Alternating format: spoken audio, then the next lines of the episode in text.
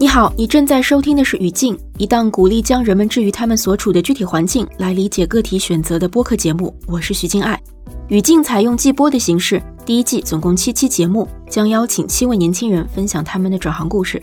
七位分享者来自不同的行业，有着不同的教育经历和家庭背景，相同之处在于他们都在二十五至三十五岁之间完成了较大跨度的职业转变。请记得，我们好像是在聊职业选择，但它一定会把我们带到更远的地方。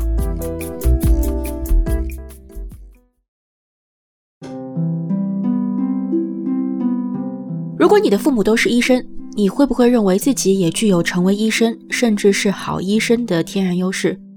至少卢小雅是这么认为的。不过，她的父母并不从事医务工作，他们都在林业与环境领域从事研究。一直以来，卢小雅的职业设想是进入父母所在的领域。他相信，站在父母的肩膀和资源上，他能够走得更快、更远。所以在高考的时候，他毫不犹豫地把风景园林列为自己的第一目标。但在这个专业学习和工作七年多后，他发现这个决定带来的痛苦远大于顺遂。上班如上坟到了一定程度之后，你就每一天都想换工作。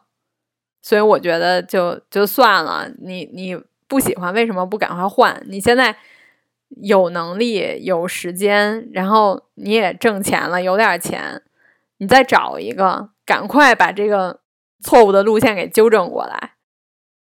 这是卢小雅在二十七岁时的觉悟。她费了一些劲，离开风景园林专业，转行进入广告业。从那里，她辗转加入一家颇有影响力的外资互联网公司，从事企业营销。卢小雅的经历让我意识到，有时我们认为是捷径的东西，可能反而是一种枷锁。而追随兴趣，可能听起来有些俗套，但它会把我们带到更理想的目的地。这是卢小雅的故事。出于隐私考虑。我们对她现在的公司名称采用了声音处理。我是生在郑州的，然后长到不到六岁的时候，然后我们全家才搬来北京的。因为我爸那时候在这边上博士，跟林业有一也有一定关系，然后环境类的。卢小雅的母亲也在相关领域工作。事实上，她成长环境里的很多成年人都来自林业环境领域。为什么医生跟建筑师是最容易世袭的两个职业？就是因为这两个职业是唯一需要学五年的，就是你学的东西就是包山包海，你什么都要学。然后一般的人他可能没有家里的那个环境，他就得花五年，然后非常努力才能学好。但如果你家里就是干这个的，你其实从小就耳濡目染，你会比别人走的早得多，你就能学的比别人更好。风景园林也是同理。卢小雅曾经疯狂迷恋成长环境为她创造的这条捷径，即便她知道自己并不真正喜欢这个专业，她仍然选择投入其中。你是从什么时候开始意识到你好像不喜欢这个东西？我没入学的时候我就知道我不喜欢，但是你还是选了这个专业。高考的时候，就就像我说的，这对我来说就是个捷径，就是有可能我去选一个平面设计，我既没有背景，然后我也不知道。哪个专业出来就是就业会更好，而且我知道那个专业就是一个谁都能学的专业，但是这个专业就是就是它比较稀缺，然后它比较好，然后我几乎就能上到全国顶尖的风景园林的这个专业，那我为啥不去呢？我干嘛非去跟那么一帮学平面的竞争，然后出来还这这更找不着工作，感觉。二零零七年，卢小雅以全校第一的成绩考进北京林业大学的风景园林专业，这是中国数一数二的风景园林学位项目。本科毕业后，他赴美国北卡罗来纳州立大学修读风景园林的硕士学位。二零一五年，卢小雅回到北京，加入一家具有国企背景的私营景观公司做景观设计师。这份工作起初看起来不错，直到公司格子间的一幕推翻了她曾经的职业想象。那位大哥呢？我不知道具体啊，他可能四十多岁吧。然后反正他有孩子，然后孩子可能刚上小学，这样就是他只是一个跟我一样的普通员工。然后他每天有时候忙的时候，他可能就做项目；然后闲的时候，我就会看到他在那儿打那种棋牌类的游戏。也可能是麻将，可能是斗地主什么的，嗯，然后到点他就下班，然后我就在想，这个人的人生目标到底是什么？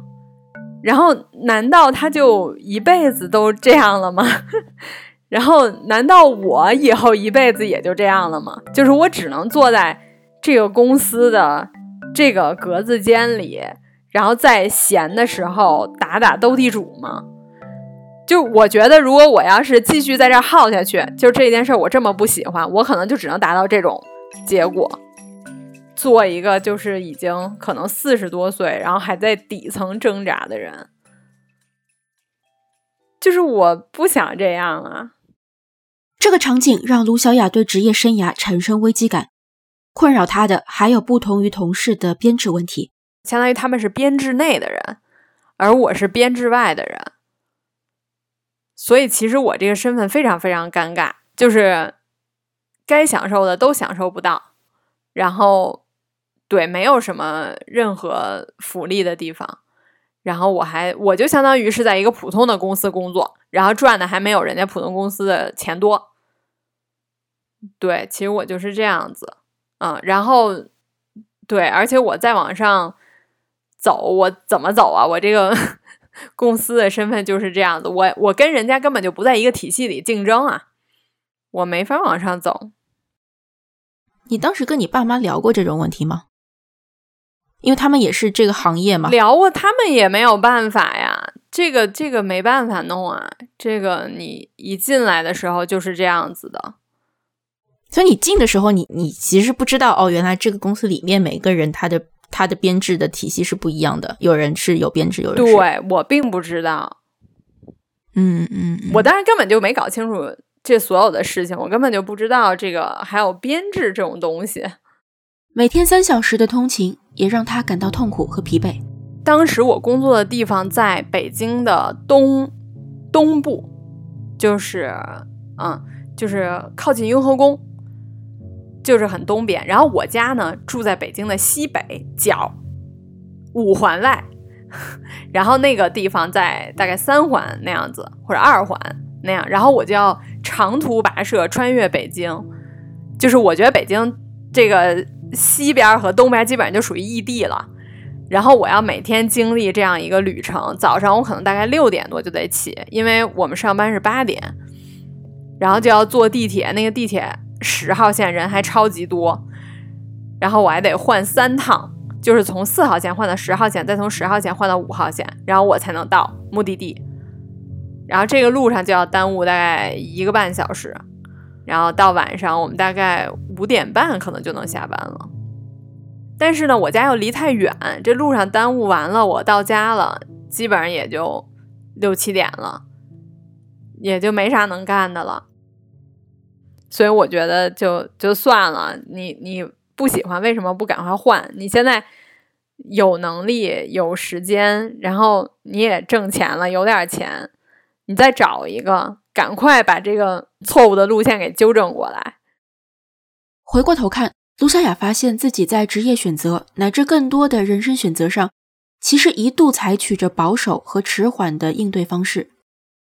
北京孩子多少都有一点慢热，就是因为从小就是生活在首都，然后可能你本你一出来你就有北京户口，你家里有北京的房子，所以你其实你没有那么多及早考虑的事情。就很多事情，你其实都是到了很后面、很后面，你才开始认识到有这件事。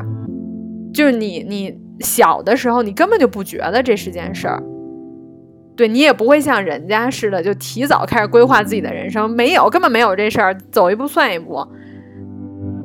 嗯，我我观察了身边无数个北京的孩子，他们都是这样的，就是带着一种。不经世事的天真，或者说傻，外地的孩子不会吗？在你的观察里，外地的孩子不会，很少，或者说很少，除非家里非常非常非常有钱。对他们，大部分都很早就开始想好自己以后要干什么，或者说下一步往哪儿走了。但北京的孩子真的不会，就真的是就不知道在干嘛。你有刚刚那种观察哈，是是在你自己的转变之前还是之后啊？我觉得一直都有，因为有时候互相讨论起来，他们也有这样的观察。就是比如某些小事儿，当发生的时候，就跟人生规划有关系的一些小事儿发生的时候，大家就会讨论。哎，你看，咱就没想到有这这条路，咱就没想到有这件事儿，咱就没想到能干这个，对吧？人家怎么就能都能想到？因为你根本就没有这个 sense，你从小就没有，你从小就是走一步算一步，脑子里啥都没有，就是脑袋空空。二零一六年六月，刘小雅开始为换工作进行准备。她先是分析了留在同行业找到理想工作的几率，她认为这种可能性很低。经过第一份工作，他也发现父母所能够提供的帮助有限。当他萌发转行的想法后，他很快把目光锁定在了广告行业，这是一个他从小就痴迷的领域。就是小时候，你你一般暑假不是都会播那种啊港剧啊，然后电视剧、动画片。呃，就是电台会播嘛，然后呃，一般大家就是它这个剧的中间肯定会插播很多很多广告，因为它都是全天在那儿播放的那种啊。然后可能有的人家别的小朋友就看到那个广告就很烦，人家就换台，但我就很感兴趣。就有时候，尤其是遇到那种呃剧情性的广告，就啊很久以前之前飘柔就拍过类似那种广告，它还是呃拆成好几集。然后你把那几集都看完之后，你会发现那是一个爱情故事。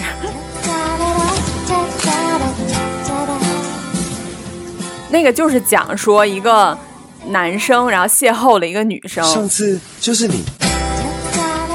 然后呃，就是擦肩而过的时候，他不小心举了一下手，然后那个女生的头发就从他那个手指缝里面特别顺的就划过去了啊。然后他就只记得这个触感。然后后来就是，他就一直在寻找这个女生，直到有一次，啊，他们又在一个呃图书馆里面，好像是图书馆里面相遇了。那个女生就转了一下头，然后她那个头发又擦过她的手，她就把她认出来了。然后我就很爱看这种广告，有时候那个中间插播广告的时候，我妈要换台，我还跟她说：“哎，别别别别换，让我看完这个广告。”童年时对广告的喜好，如何最终变成了卢小雅从事的行业？她为这次转行做了怎样的准备？我们将在本集下半部分中揭晓后来发生的事，包括广告业的经历如何为卢小雅带来一份意外的工作邀约，使她跨出职业生涯中新的一步。你正在收听的是语境播客，语境采用季播的形式，第一季关注年轻人的转行故事，总共七期节目。将以每周一期的频率在主流音频内容平台和播客应用中更新。你可以搜索“语境”找到我们的节目，也可以关注新浪微博“语境播客”关注后续节目的更新。确定你说 OK，我要去做广告了，或者说我要离开景观园林这个行业的那个过程，你你有任何的 debate 吗？就是你内心有任何的，就是缜密的一个挣扎吗？有那个过程吗？我觉得我没挣扎，我只是做了一些调查。我觉得唯一的挣扎是在于我试了第一轮之后，发现这条路也许会走不通的时候，那时候才产生了挣扎。你做了哪些调查呢？当时我我第一轮就先是，比如说我想去广告，那我总得知道我去广告行业之后我干啥。虽然卢小雅在很小的时候就对广告感兴趣，但她对这个行业本身的理解几乎为零。确定转行进入广告业后，她做了两件事。一件是找到她身边所有接触过广告业的人，来理解广告公司的业务模式、基础架构和职能划分。卢小雅最终决定申请文案岗位，她认为入门文案的成功几率更高。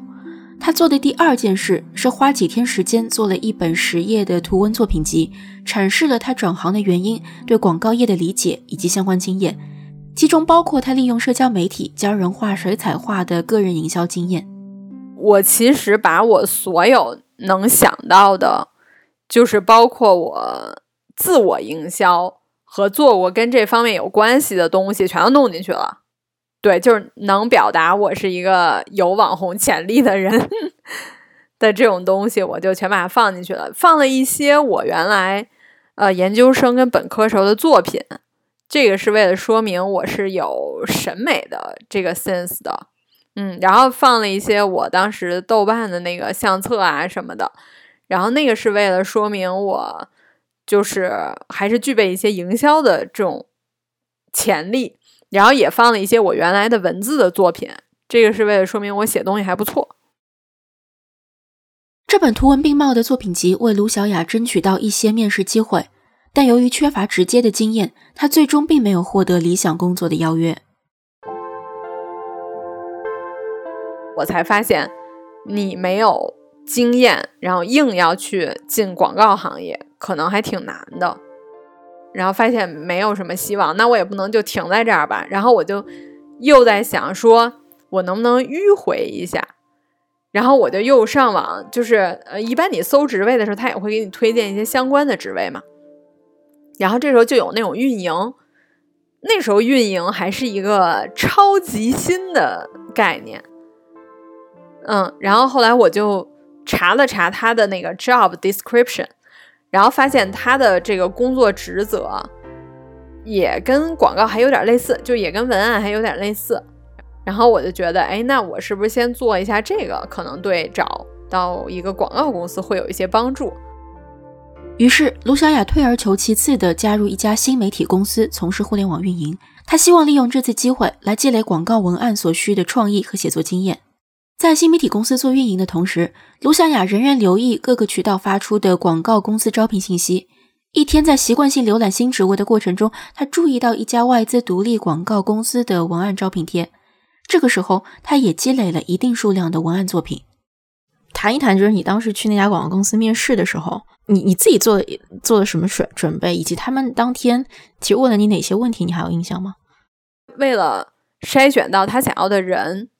他会准备大概一个题，先让你做一下。就是如果你给出的答案不是特别满意，就咱们就省了面试的这个环节了。我觉得他们是这个意思。但是这个题不是那种骗方案的题，就它不是让你做一个方案，它就是一段很简单的让你写一个文字这样子的。然后他当时就给了我一个图。然后让我按照这个图，就是写一段故事。然后这个故事可能是一个惊悚类的故事。卢小雅分析了这场笔试的考核意图，她认为除了创意和文案能力，公司也在考察求职者的信息检索和分析能力。然后我就给他写了一段，就把它弄成了一个类似于小说的这种这种情节。然后我还去。就是说了一下我为什么这个故事要这么写，以及我去查了一下这个故事上面人物都是谁，因为我当时觉得这个一定会加分，就是他给你这个图，一定就是让你去找这个图，他就是为了考你，你能不能搜出来这张图。最后，卢小雅顺利争取到这趟面试的机会，这家公司也成为她广告行业职业生涯的开端。我可以现在以一个上帝视角来讲，因为后来我跟总监问过这件事情，他说当时一共有两个候选人，一个是我，一个是另外一个，就难就让他们难以抉择，因为那个人其实是有呃经验的，就有广告基础的，而我就则完全是一片空白。嗯，他们就在这两个人选中来回犹豫来着。你跟他聊过吗？他当时为什么选你呢？就是喜欢嘛。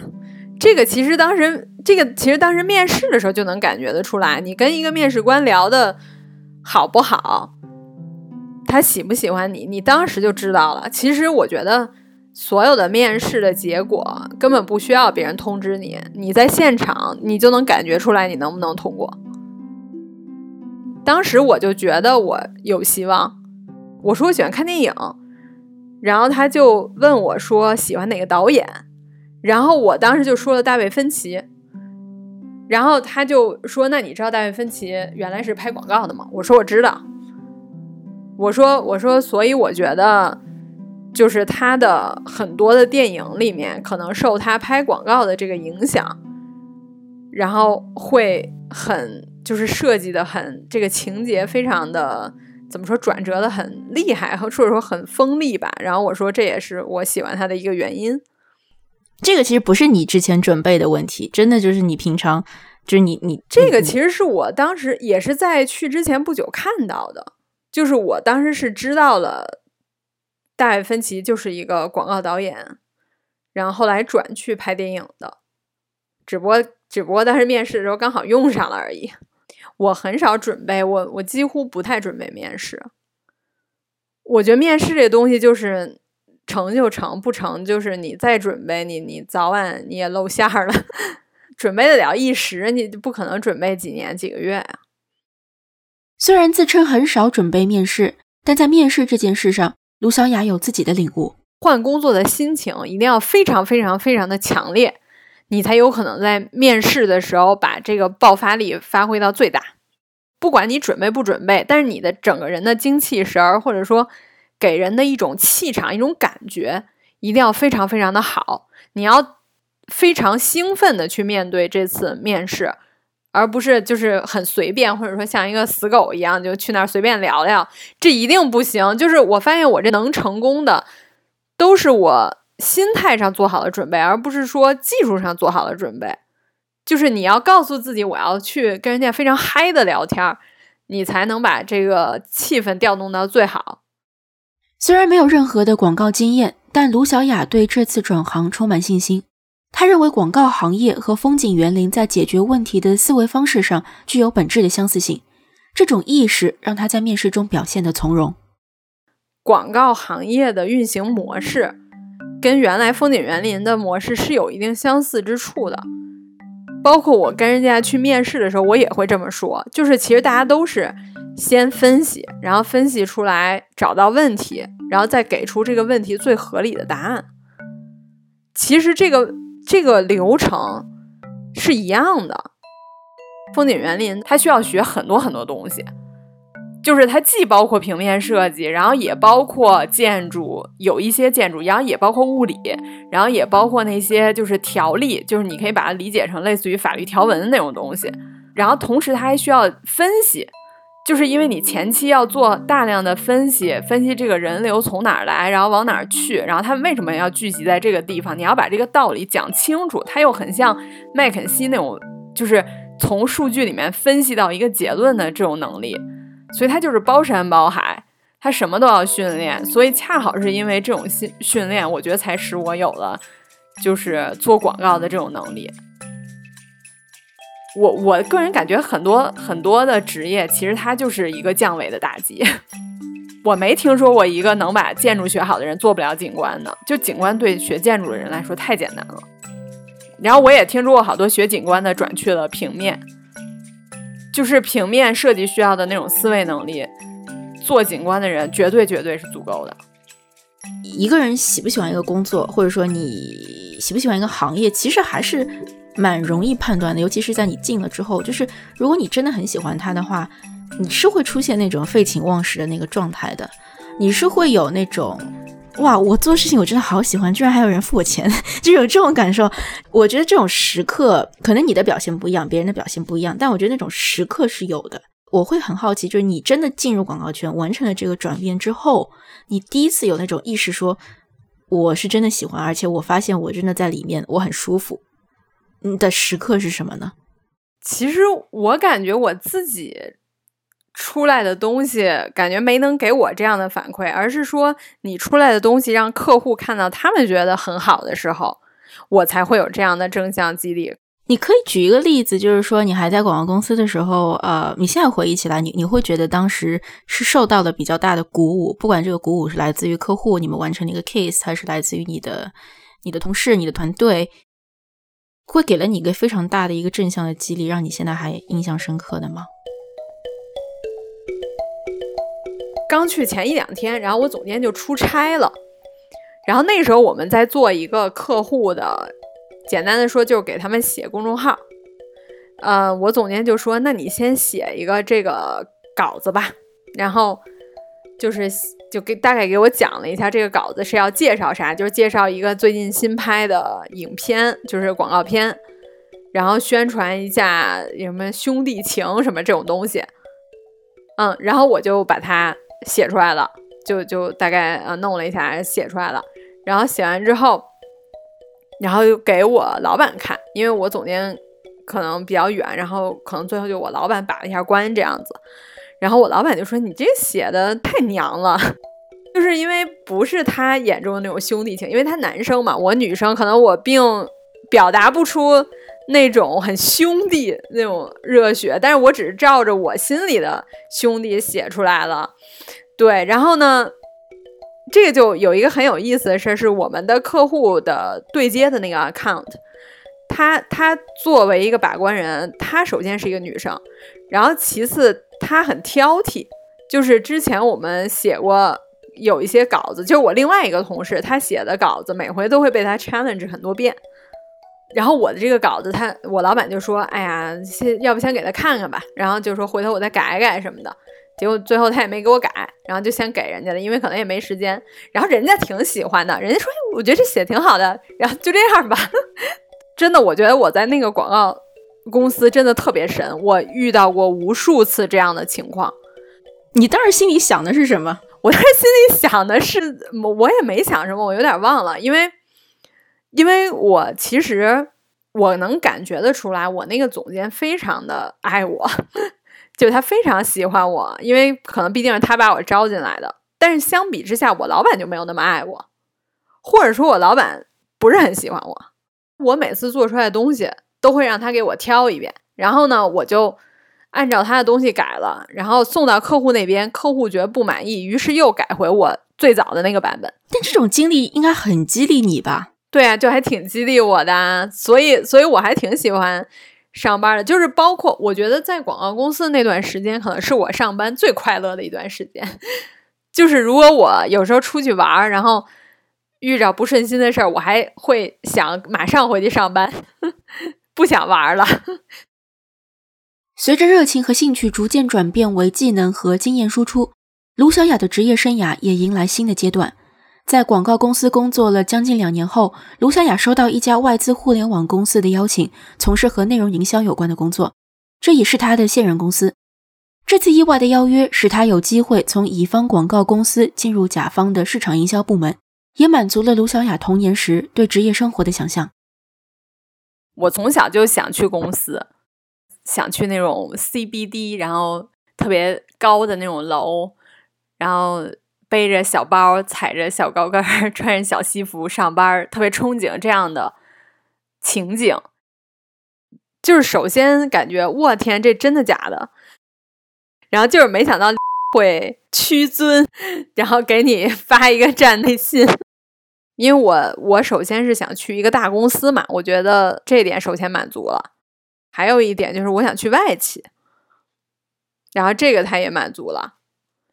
然后我就需要他有一个比较舒适的办公环境，因为我不不太想在那种，就是我前三个工作的办公环境都让我不太满意，就是很小，然后有点土鳖，我就很想去那种高楼的那种写字楼里面办公。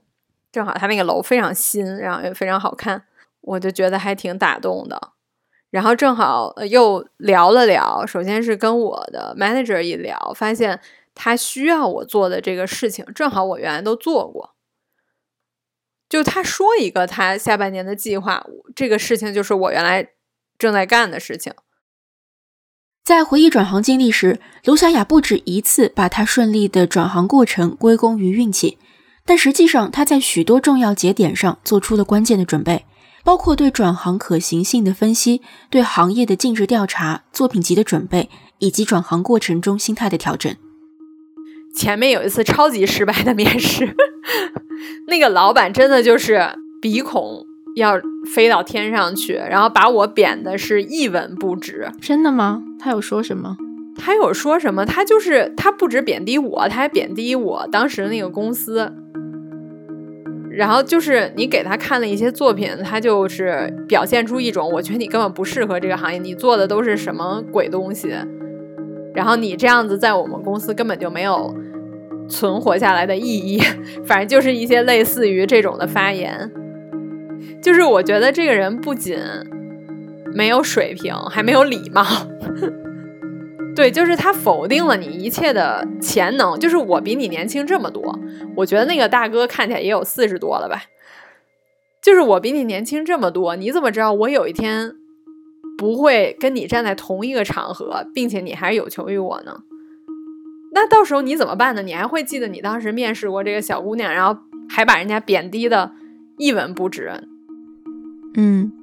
哎，我觉得我听你刚刚那个描述，感觉那个经历好像是有一点把你的整个精神的状态反而是往一个更加积极的。我听上去啊，我觉得反而是一个更积极的一个方向去走了。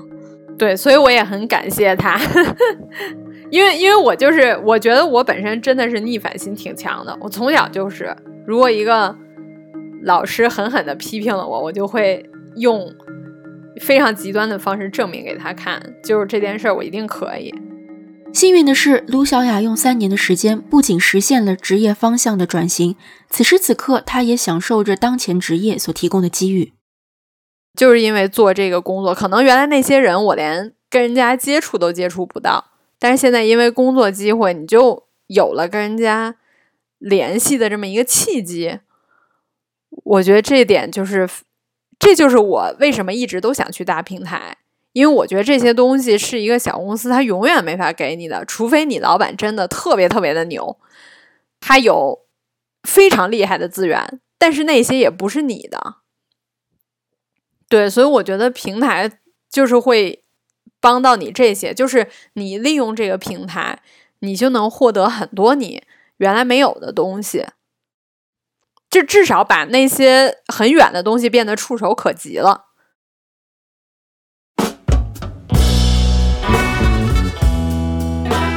你正在收听的是《语境》第一季，在本季中，我们聚焦年轻人的转行。